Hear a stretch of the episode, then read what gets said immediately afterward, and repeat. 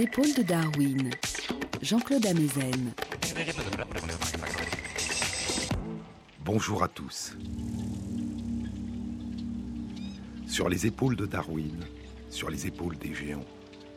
Se tenir sur les épaules des géants et voir plus loin, voir dans l'invisible, à travers l'espace et à travers le temps.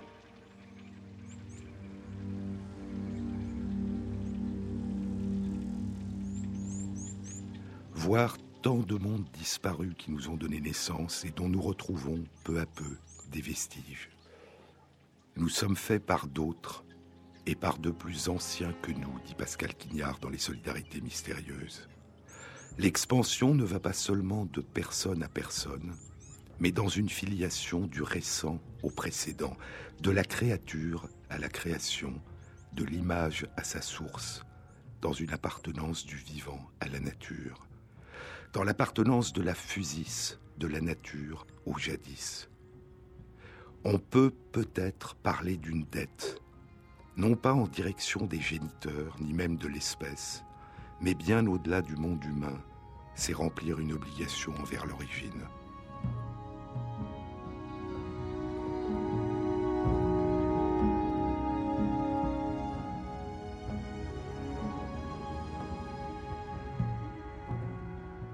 Je ressens ce besoin de rembourser une dette qui résulte de la nativité même en nous.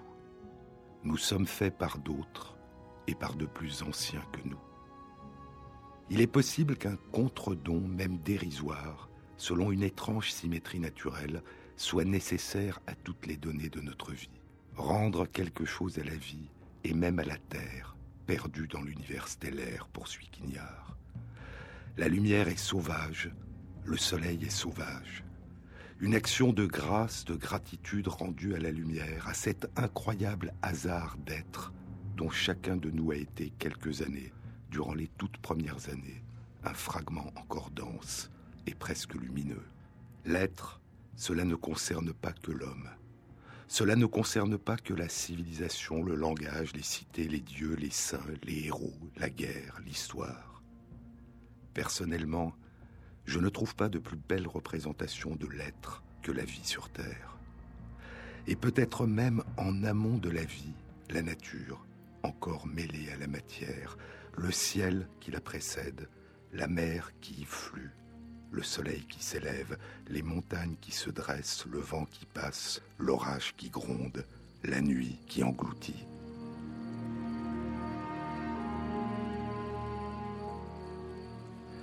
C'est plus beau même à mes yeux que les incroyables photos des galaxies, plus beau que le temps explosant dans l'origine.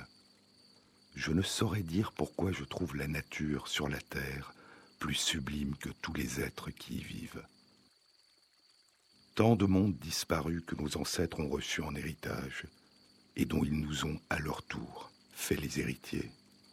Cette très longue histoire de nos ancêtres qui précède l'écriture et que nous appelons pour cette raison la préhistoire, ce qui précède l'histoire. Des innombrables paroles, des pensées, des représentations du monde, des inventions, des œuvres d'art, des rites de nos lointains ancêtres, il ne nous reste que quelques traces indirectes éparses à travers l'espace et le temps.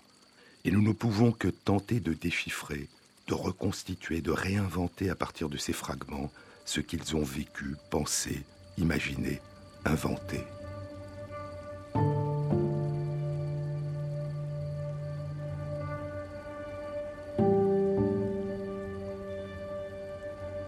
Il nous reste à tenter à leur place de raconter une partie de cette longue histoire qui nous a donné naissance, et dont nous sommes les lointains héritiers. Le développement de l'agriculture, je vous le disais dans une précédente émission, le développement de l'agriculture a représenté l'une des principales révolutions dans l'histoire, dans la préhistoire de l'humanité. Cette transition d'un mode de vie ancestral de chasseur-cueilleur, nomade, qui cherche sa nourriture dans la nature sauvage, à un mode de vie de fermier qui produit sa nourriture dans les champs qu'il cultive, bouleversant progressivement à la fois d'un point de vue concret et symbolique les relations entre les sociétés humaines et la nature qui les entoure et les inclut. et donnant peu à peu à nos ancêtres l'impression de devenir maîtres et possesseurs de la nature. Cette transition majeure qui a caractérisé l'ère néolithique allait conduire à une augmentation considérable du nombre et de la densité des populations vivant à proximité des champs cultivés et des animaux domestiques, au développement des premières villes, au développement des calendriers qui disent le temps des semailles et des moissons, à une plus grande division du travail, au développement des armées qui protègent les réserves de grains et les habitants, à la naissance des empires et à un accroissement progressif des inégalités.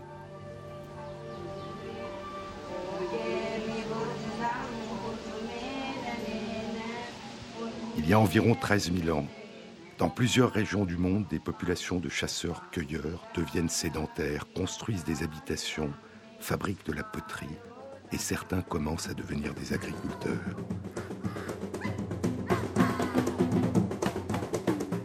Et cette période, pour autant qu'elle nous ait laissé des vestiges, a débuté dans plusieurs régions du monde.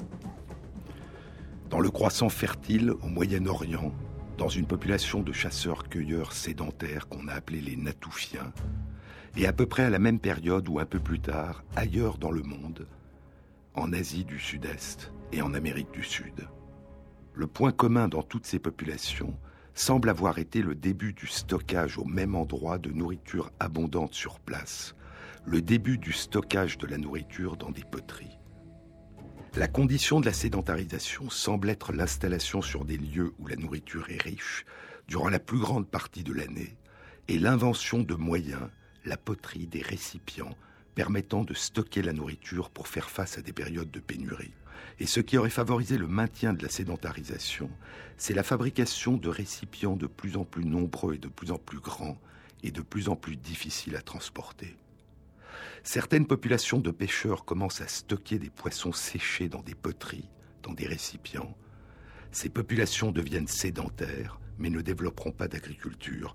Et d'autres populations de chasseurs-cueilleurs commencent à stocker des graines de céréales sauvages dans des récipients ces populations deviennent sédentaires et développeront l'agriculture. À cette époque, la région du croissant fertile au Moyen-Orient est riche de plantes comestibles sauvages, des céréales sauvages, l'orge, le blé, des graines, des lentilles, des pois, des pois chiches, des tubercules et des fruits. Et les Natoufiens vont commencer à cultiver puis à domestiquer deux céréales, l'orge et le blé. Ailleurs, dans le monde, il y a déjà à cette période des traces de la domestication d'une autre céréale, le millet. C'est très loin de là, dans le nord de la Chine. En 2009, une étude publiée dans les comptes rendus de l'Académie des sciences des États-Unis indiquait que les plus anciennes traces de culture de céréales domestiquées en Chine dataient d'il y a 10 000 ans. Elles avaient été découvertes sur le site de Sisan, dans le nord de la Chine. Trois ans plus tard, en 2012, une autre étude publiée dans les comptes rendus de l'Académie des sciences des États-Unis faisait remonter à mille ans plus tôt le début de la culture du millet domestique dans le nord de la Chine. Les sites de Nansu Angton et de Donghulin datent d'il y a plus de 11 000 ans. Ils contiennent des outils de pierre, des fragments de poterie, de céramique, des ossements de gibier, des daims, des sangliers et des ours et ils contiennent plusieurs centaines de grains grillés de vignes sauvages et de millets qui sont retrouvés sur les outils de pierre et dans des fragments de poterie.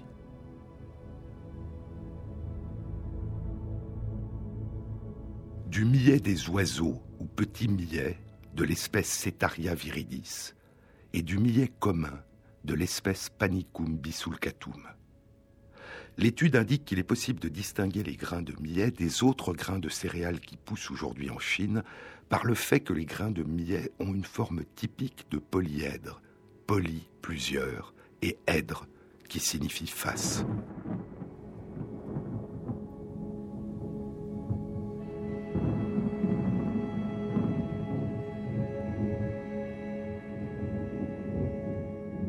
Les polyèdres sont des solides en trois dimensions, composés de faces régulières ou irrégulières, formant les unes avec les autres des angles semblables ou différents. Et l'étude indique aussi qu'il est facile de distinguer les grains de millet domestiques des grains de millet sauvages par le fait que les grains de millet domestiques ont une taille plus importante, sont moins ridés et ont des angles moins abrupts que les grains de millet sauvages. Dans les couches des deux sites qui datent d'il y a 11 000 ans, la proportion de grains grillés de millet domestiques retrouvés sur les outils de pierre et les fragments de poterie est respectivement d'environ 35% sur le site de Donghuilin et de 45% sur le site de Nansu Angdon. 1500 ans plus tard, dans les couches des deux sites datant d'il y a 9500 ans, cette proportion a augmenté et dépasse 50%.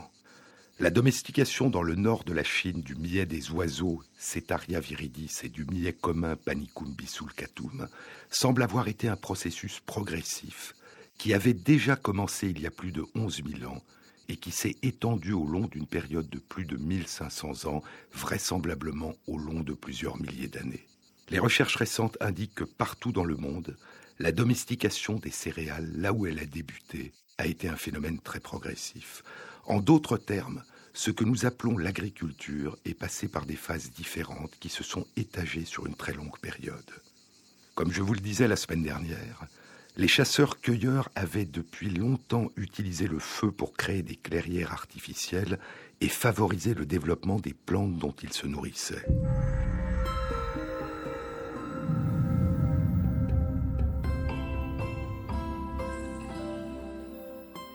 Les plus anciennes traces suggérant ces pratiques ont été découvertes en Nouvelle-Guinée, dans la vallée Haïvan, à 2000 mètres d'altitude. Elles datent d'il y a plus de 40 000 ans. Puis nos ancêtres chasseurs-cueilleurs nomades ont commencé à semer les graines des plantes dont ils se nourrissaient près des lieux où ils établissaient certains de leurs campements. Puis ils ont constitué dans certaines régions du monde, en Afrique et en Amérique du Sud, des réserves de grains qui peuvent se conserver dans la terre comme le manioc. Puis, il y a environ 13 000 ans, ils ont commencé à fabriquer des récipients, des poteries, sont devenus progressivement sédentaires et tout en continuant à chasser et à cueillir dans les environs de leurs habitations, ils ont commencé à semer les graines de céréales sauvages et à stocker leurs réserves de grains de céréales dans des récipients à l'abri des rongeurs qui étaient attirés par cette source nouvelle de nourriture et s'établissaient à proximité des habitations et des réserves de grains. Et peu à peu, nos ancêtres ont commencé à domestiquer ces plantes dont ils se nourrissaient. Mais qu'appelle-t-on une plante domestique?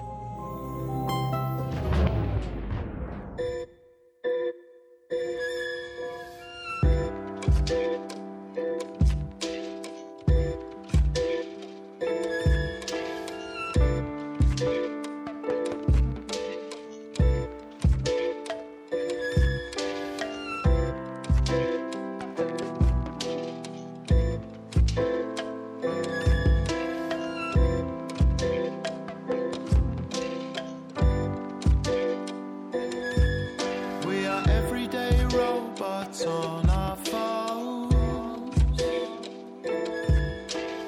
In the process of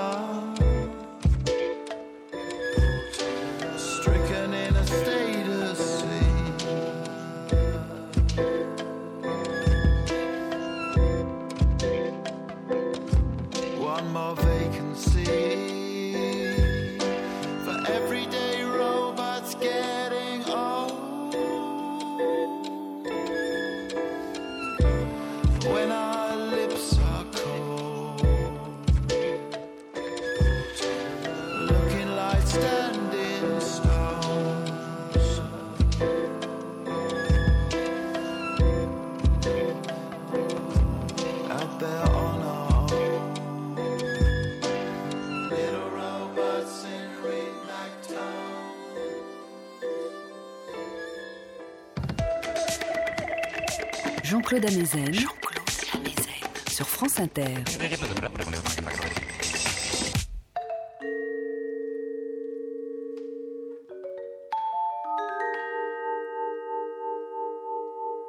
Qu'est-ce qu'une plante domestique? Quelle est la différence entre une plante domestique et une plante sauvage?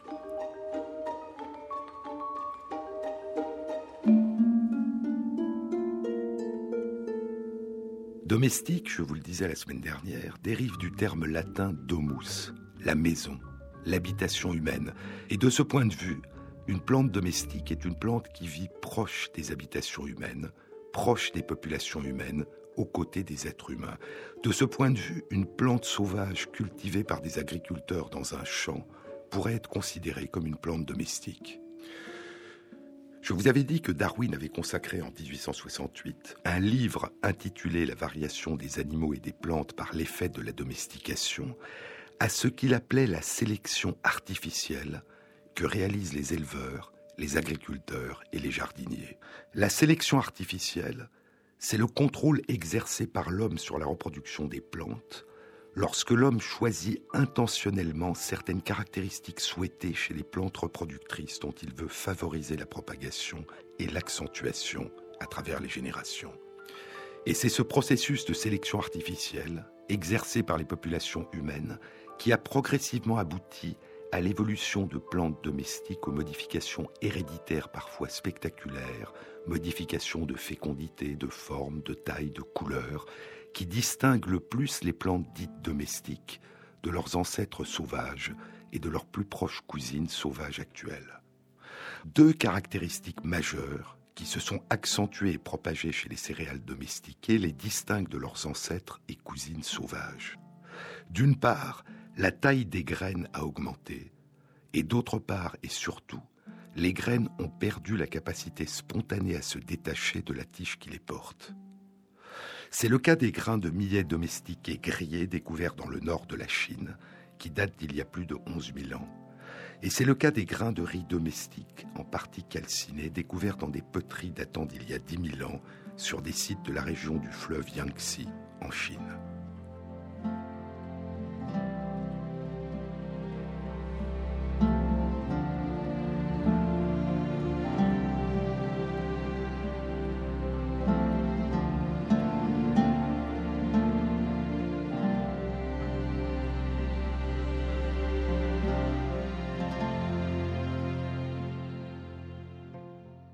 L'étude de ces vestiges a révélé la présence de riz sauvage, dont la balle qui entoure les grains se détache spontanément de la tige qui la porte, et la présence de riz domestique, dont la balle ne se détache pas spontanément de la tige.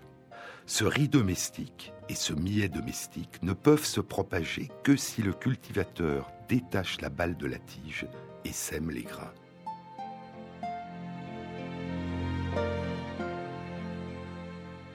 Il s'agit d'une forme de coévolution, de symbiose entre les populations d'agriculteurs et les plantes qu'ils cultivent.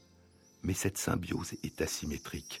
En effet, les agriculteurs qui sèment et récoltent le riz ou le millet domestique dépendent, mais en partie seulement, de ces céréales pour se nourrir, alors que le riz et le millet domestique sont devenus entièrement dépendants, eux, de l'agriculteur pour se propager. En détachant systématiquement les graines des tiges lors de la récolte pour pouvoir stocker ces graines, les agriculteurs ont favorisé la récolte et donc les semailles et la propagation de génération en génération de graines de céréales qui spontanément avaient le moins tendance à se détacher de la tige. Et des études indiquent qu'il suffit d'une seule mutation dans un seul gène du riz sauvage pour faire émerger à partir du riz sauvage un riz domestique dont la balle ne se détache pas spontanément. Dans la nature, ces mutants qui émergent à intervalles réguliers sont rares, parce que leur propagation spontanée est rare, voire inexistantes. Au contraire, lorsqu'elles sont cultivées et récoltées, la reproduction de ces mutants devient favorisée. Mais pendant longtemps, des céréales sauvages ont coexisté avec des céréales domestiques dans les mêmes champs ou au voisinage des champs et ont favorisé la survenue d'échanges génétiques, d'hybridation entre les deux.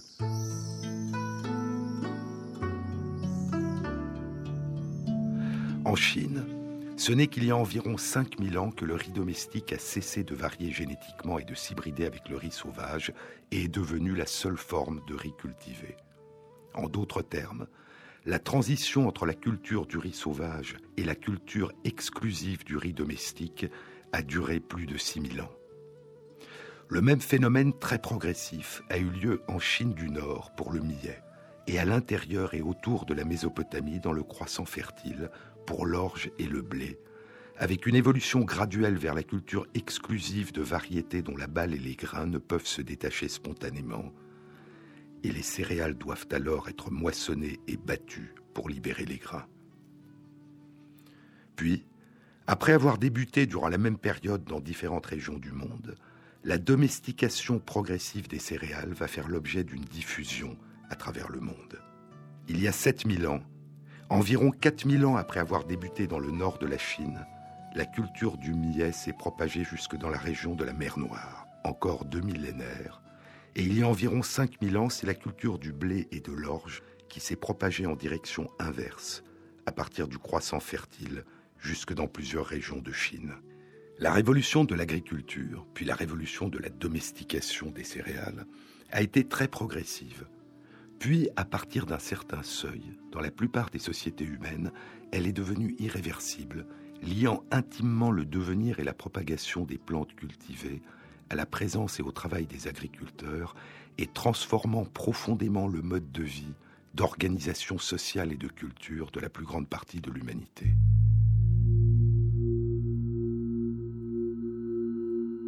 L'agriculture, je vous le disais, naît dans plusieurs régions du monde il y a probablement 13 000 ans, en Asie du Sud-Est, en Amérique du Sud, et plus près de nous, plus près de l'Europe, elle naît au Moyen-Orient, dans le croissant fertile, à l'intérieur et autour de la Mésopotamie.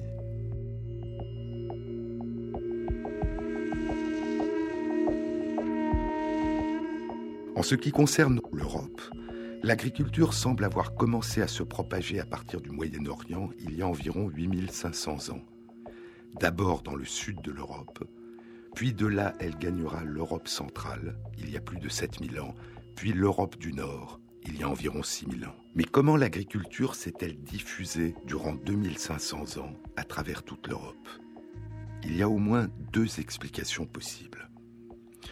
La première est son adoption progressive de proche en proche par un nombre de plus en plus élevé de populations de chasseurs-cueilleurs après des premiers contacts avec des agriculteurs du Moyen-Orient au sud de l'Europe. Des chasseurs-cueilleurs adoptent peu à peu l'agriculture au contact de populations de chasseurs-cueilleurs qui vivent un peu plus au sud qu'eux, et ainsi du sud au nord et d'ouest en est, à travers toute l'Europe. Autrement dit, il s'agirait d'une propagation culturelle de l'agriculture.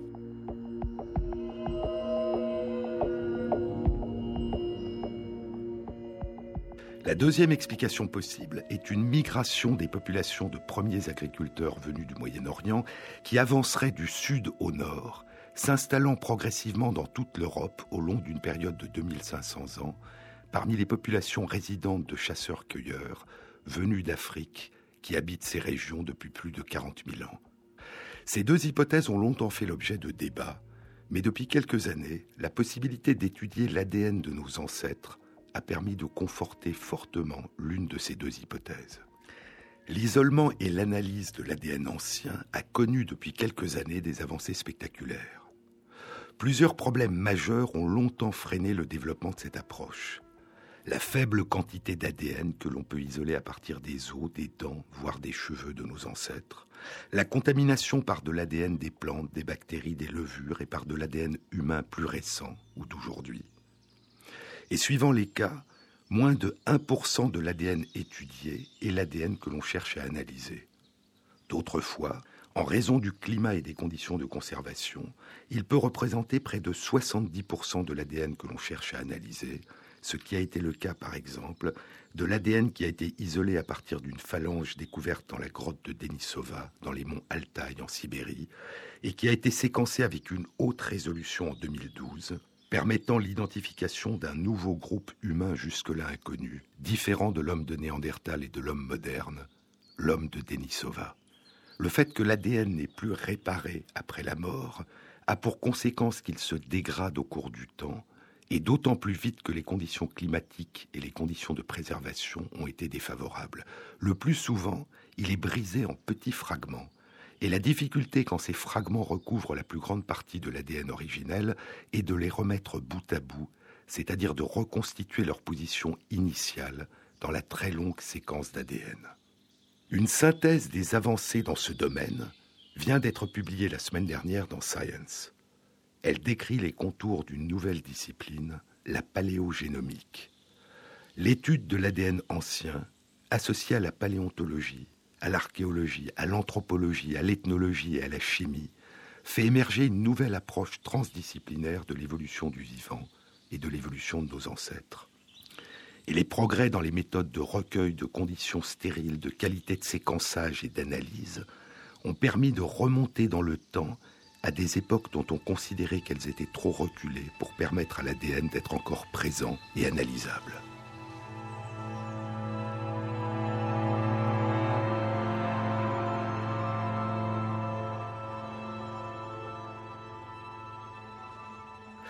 Les ADN de mammifères les plus anciens qui aient été reconstitués avec une bonne résolution à ce jour l'ont été l'année dernière.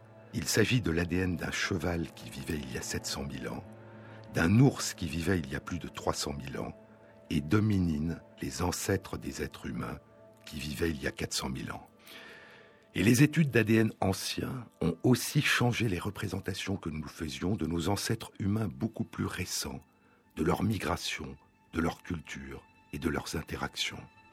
Ces études ont commencé à changer depuis quelques années l'idée que nous nous faisions de la diffusion de l'agriculture en Europe et l'idée que nous nous faisions des différentes populations qui coexistaient en Europe durant cette période relativement récente.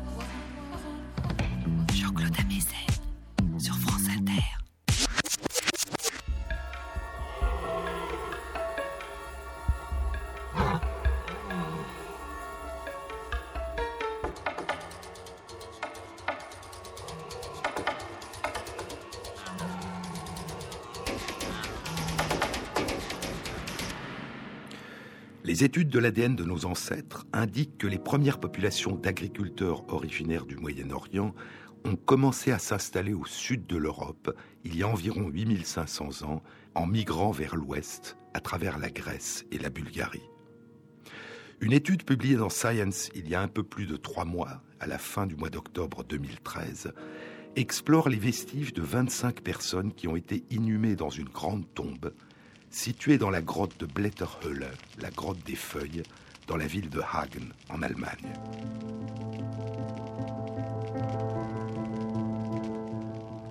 L'étude a été réalisée par des chercheurs de l'Institut d'anthropologie de l'Université Gutenberg à Mayence, en Allemagne, en collaboration avec des chercheurs d'autres universités d'Allemagne, du Canada et de la Grande-Bretagne. Cette étude indique l'existence de deux périodes distinctes d'occupation de la grotte de Blätterhöhle d'une durée d'un millénaire chacune. La plus ancienne période d'occupation s'étend entre il y a 11 200 ans et il y a 10 300 ans, et la plus récente s'étend entre il y a 6000 ans et il y a 5000 ans. À partir des os et des dents recueillis dans cette grotte, les chercheurs ont réalisé d'une part une analyse de l'ADN des mitochondries de ces personnes, révélant leur généalogie maternelle, et d'autre part une analyse des isotopes du carbone et de l'azote, révélant le type de nourriture qu'elles consommaient. Ces deux types d'études suggèrent la présence, durant la première période d'occupation de la grotte de Blätterhöhle, qui s'étend d'il y a 11 000 ans à il y a 10 000 ans, d'une seule population homogène, constituée de chasseurs-cueilleurs, dont la nourriture et la généalogie maternelle est semblable à celle de la plupart des chasseurs-cueilleurs de l'époque qui ont été étudiés en Europe du Sud, en Europe centrale et en Europe du Nord. En revanche, durant la période plus récente d'occupation de la grotte, entre il y a 6000 ans et il y a 5000 ans, l'étude suggère la présence de trois populations distinctes qui vivaient au voisinage les unes des autres et qui enterraient leurs morts au même endroit.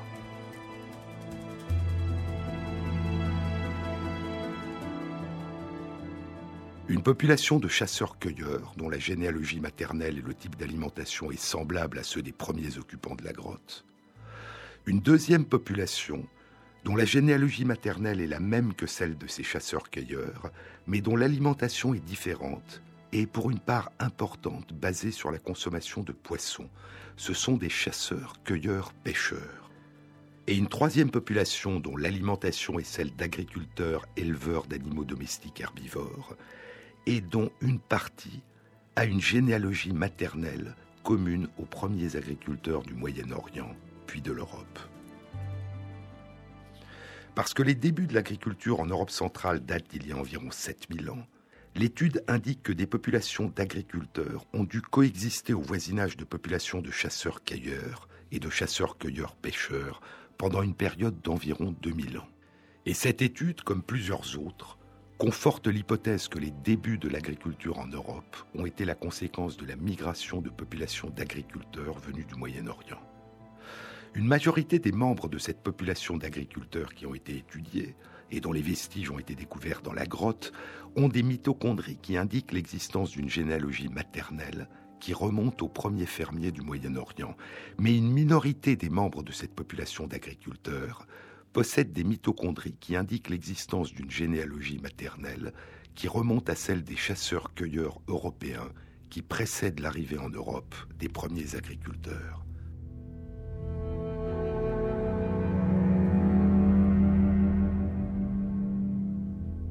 Cette population d'agriculteurs qui enterraient leurs morts dans la grotte de Blätterhöhle avait donc parmi ses ancêtres maternels des femmes des populations d'agriculteurs du Moyen-Orient et aussi des femmes des populations de chasseurs-cueilleurs d'Europe.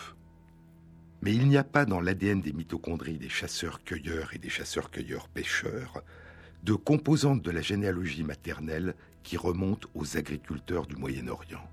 L'étude suggère donc qu'il y avait très probablement des unions entre des hommes agriculteurs du site et des femmes des populations de chasseurs-cueilleurs qui vivaient à proximité, ou qu'il y avait eu des unions entre ces populations dans le passé, mais qu'il n'y avait pas de trace de l'existence d'union entre des hommes chasseurs-cueilleurs ou chasseurs-cueilleurs-pêcheurs et des femmes des populations d'agriculteurs.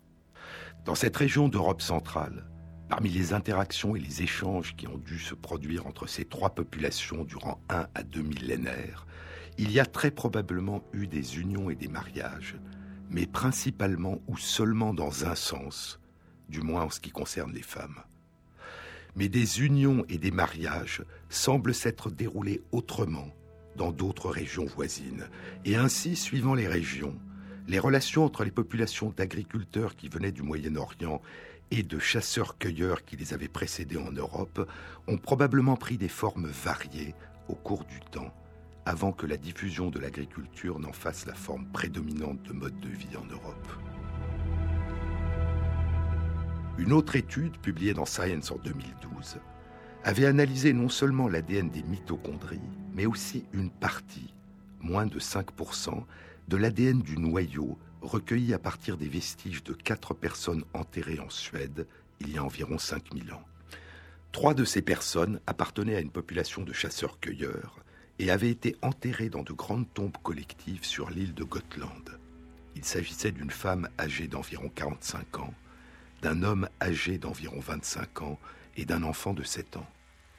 Leurs tombes contenaient de nombreux ornements, notamment des perles fabriquées à partir de dents de phoque, une défense de sanglier et des tessons de poterie.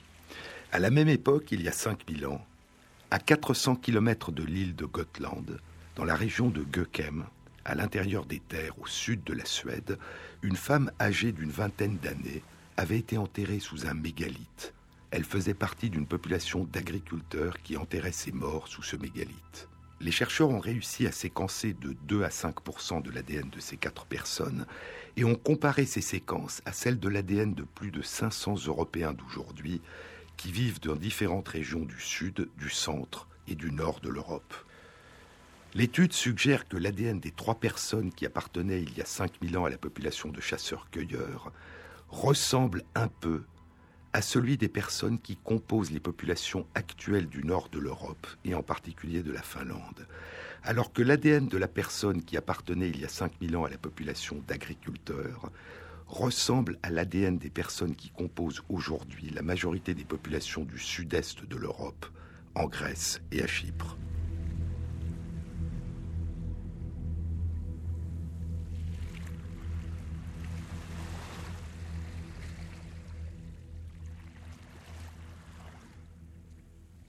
Mais malgré ces ressemblances, ces séquences anciennes sont différentes de celles des Européens d'aujourd'hui auxquelles elles ont été comparées. Ce qui suggère que les populations d'Europe d'aujourd'hui résultent de métissage entre les anciennes populations de chasseurs-cueilleurs et les anciennes populations d'immigrants agriculteurs qui ont, durant 2500 ans, progressivement traversé l'Europe du sud-est vers le nord.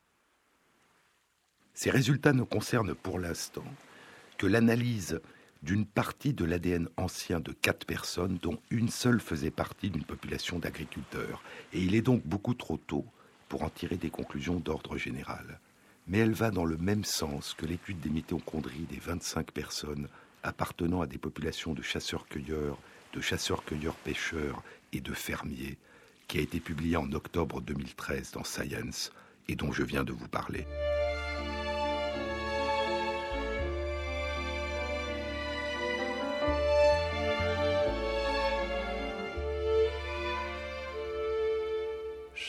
Chagrin avale son lot de tristesse fugitive. Alors on réchauffe contre nous nos joies répétitives, caressant les cheveux de notre enfance éthérée, lui répétant qu'il est encore trop tôt pour crier.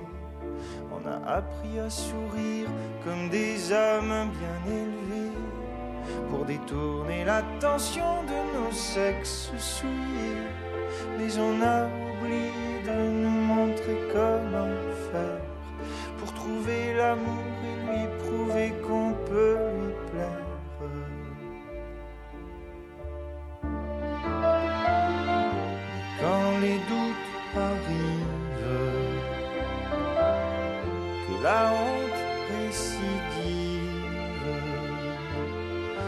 joie répétitive savent nous rassurer. met du noir, du bleu pour barbouiller nos yeux. Pour faire croire, même si c'est faux, qu'aujourd'hui on va mieux. On boit, on mange entre copains pour parler de nos habitudes. Celles d'hier, celles de demain, pour comparer nos solitudes. On se fout dans le nez ce qu'il nous reste à vivre, hurlant à tout vent comme on est heureux quand on est ivre, essayant d'étouffer tout ce qui vient nous rappeler qu'on est déjà à l'âge d'or du rebelle attardé.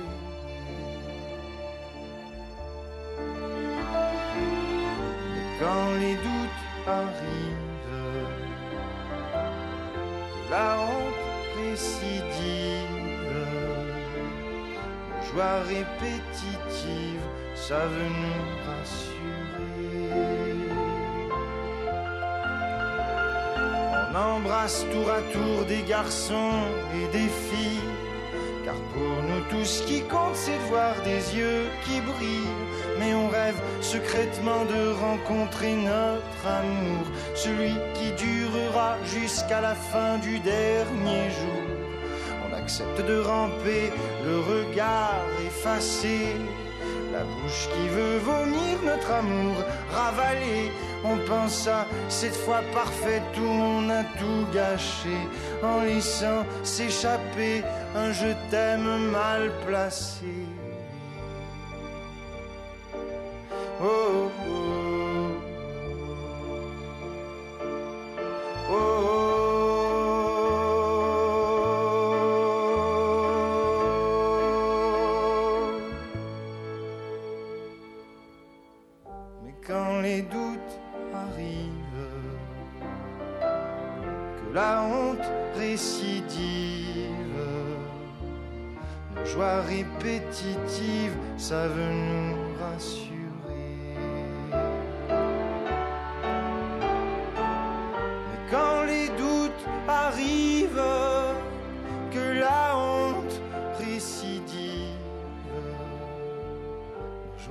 répétitive, ça veut nous rassurer.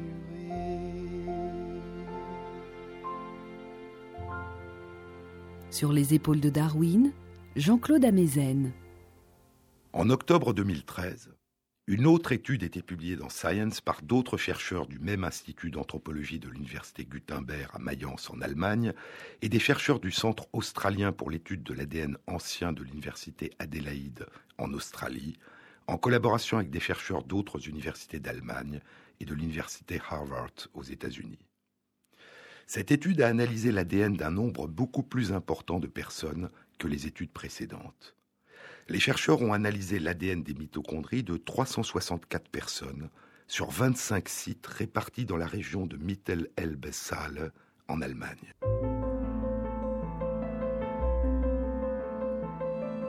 Ces sites ont été occupés durant une période de 4000 ans qui s'étend d'il y a 5500 ans à il y a 1500 ans.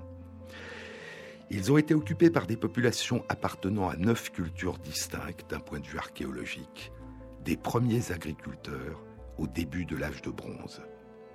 Les chercheurs ont comparé les séquences d'ADN des mitochondries de ces 364 personnes aux séquences déjà publiées de l'ADN des mitochondries de 198 personnes qui appartenaient à des populations de chasseurs-cueilleurs, d'agriculteurs ou des débuts de l'âge de bronze à travers l'Europe et l'Asie de l'Ouest. Et ils ont comparé ces séquences d'ADN des mitochondries aux séquences déjà publiées de 68 000 personnes vivant aujourd'hui en Europe et en Asie de l'Ouest. Et l'étude suggère que la traversée de l'Europe par les populations d'agriculteurs ne s'est pas faite de manière linéaire, et continue, du sud vers le nord, mais qu'elle a été longue et complexe. Elle a été faite d'avancées et de recul, d'afflux et de reflux, de migration du sud vers le nord et de l'est vers l'ouest. La première étape mise en évidence par l'étude est l'arrivée sur les sites d'Allemagne, il y a environ 7500 ans, d'une population d'agriculteurs en provenance du Moyen-Orient et de l'Anatolie, qui cultivaient les céréales, élevaient des troupeaux de bétail et fabriquaient des céramiques. Cette population semble ne pas s'être modifiée sur ces sites pendant une période de 2500 ans, entre il y a 7500 ans et il y a 5000 ans.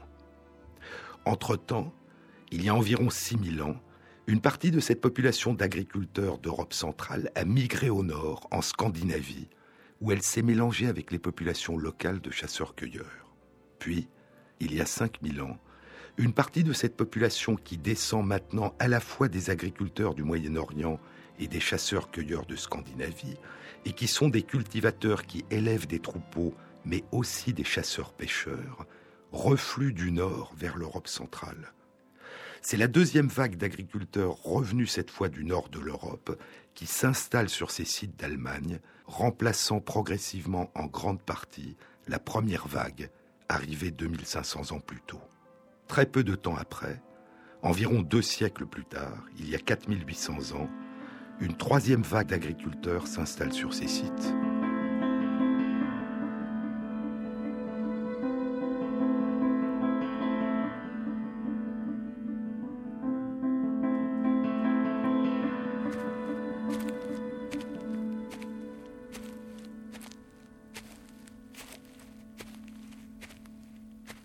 Ces agriculteurs viennent de l'Europe de l'Est, de Sibérie et du Kazakhstan, et font probablement partie de la culture kourgane qui avait domestiqué les chevaux. La quatrième et dernière vague survient 300 ans plus tard, il y a environ 4500 ans.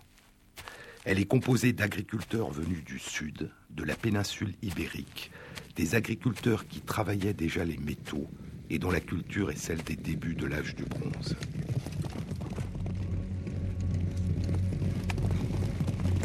Et ainsi, dans ces 25 sites de la région de Mittelelbe-Saale en Allemagne, quatre populations d'agriculteurs dont les modes de vie et les ancêtres maternels étaient d'origine distincte se sont côtoyés et partiellement remplacés durant une période de 6000 ans. Globalement, le nombre de personnes qui occupaient ces sites n'a cessé de s'accroître au cours du temps. Et l'analyse des séquences de l'ADN des mitochondries de ces quatre vagues d'occupants indique que ces mouvements de population d'agriculteurs ont tous contribué à des degrés divers à l'émergence de la diversité des habitants de l'Europe d'aujourd'hui. Mais qui étaient les chasseurs-cueilleurs qui vivaient depuis plus de 40 000 ans en Europe avant l'arrivée des premiers agriculteurs venus du Moyen-Orient? En 2006, les squelettes très bien conservés de deux hommes sont découverts sur le site de Labrania Arintero, dans une grotte située à 1500 mètres d'altitude, dans les montagnes de la Cantabrie, au nord-ouest de l'Espagne. Ces deux hommes vivaient il y a 7000 ans. Ils ont des parures typiques des chasseurs-cueilleurs de l'époque, notamment une parure de 24 canines de daim perforées, brodées sur un vêtement.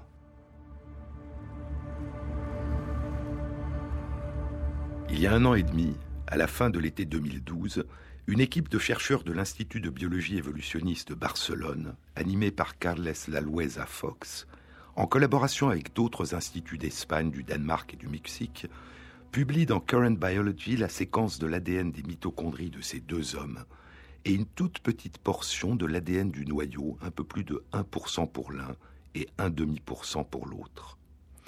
L'analyse de ces séquences d'ADN suggère que ces deux chasseurs-cueilleurs sont apparentés aux populations de chasseurs-cueilleurs de l'époque en Europe de l'Ouest et en Europe centrale, mais ne sont pas apparentés à la population actuelle de la péninsule ibérique et du sud de l'Europe.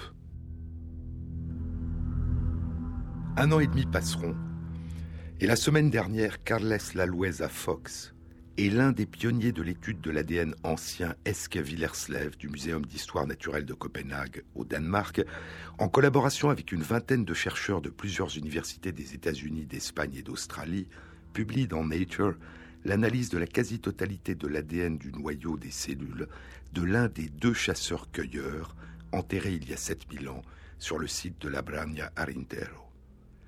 Parmi les nombreuses caractéristiques que suggère l'analyse de ces gènes, il y en a une qui concerne son apparence.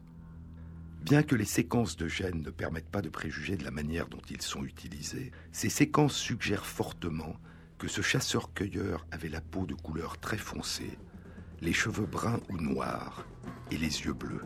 Cette association particulière de variants génétiques présents chez ce chasseur-cueilleur d'il y a 7000 ans n'est plus présente aujourd'hui dans les populations européennes. Ce chasseur-cueilleur était-il une exception? Ou la plupart des chasseurs-cueilleurs venus d'Afrique qui s'étaient installés en Europe il y a plus de 40 000 ans et avaient progressivement peuplé toute l'Europe avaient-ils la même apparence? Une peau brune foncée et des yeux bleus.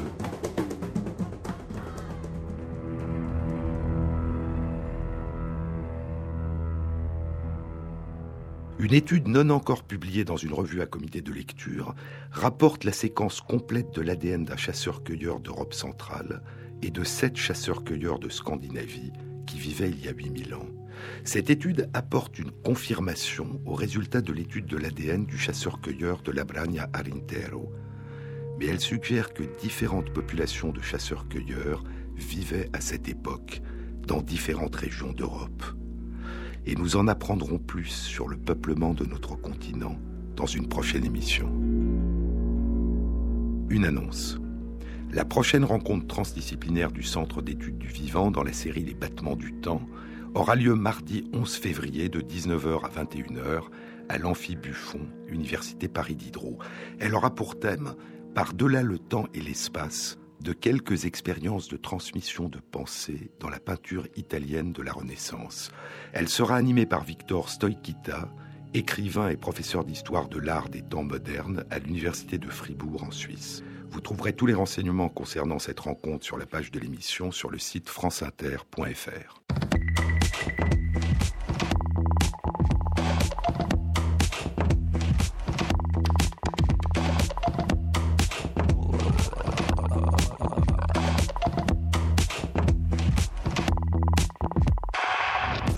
L'émission a été réalisée par Fabrice Lègle avec à la prise de son Pauline Laverdure, au mixage Hélène Langlois et Jean-Baptiste Audibert pour la programmation des chansons. merci à Christophe Magère qui intègre sur la page de l'émission sur le site franceinter.fr les références aux articles scientifiques et aux livres dont je vous ai parlé. Bon week-end à tous, à la semaine prochaine.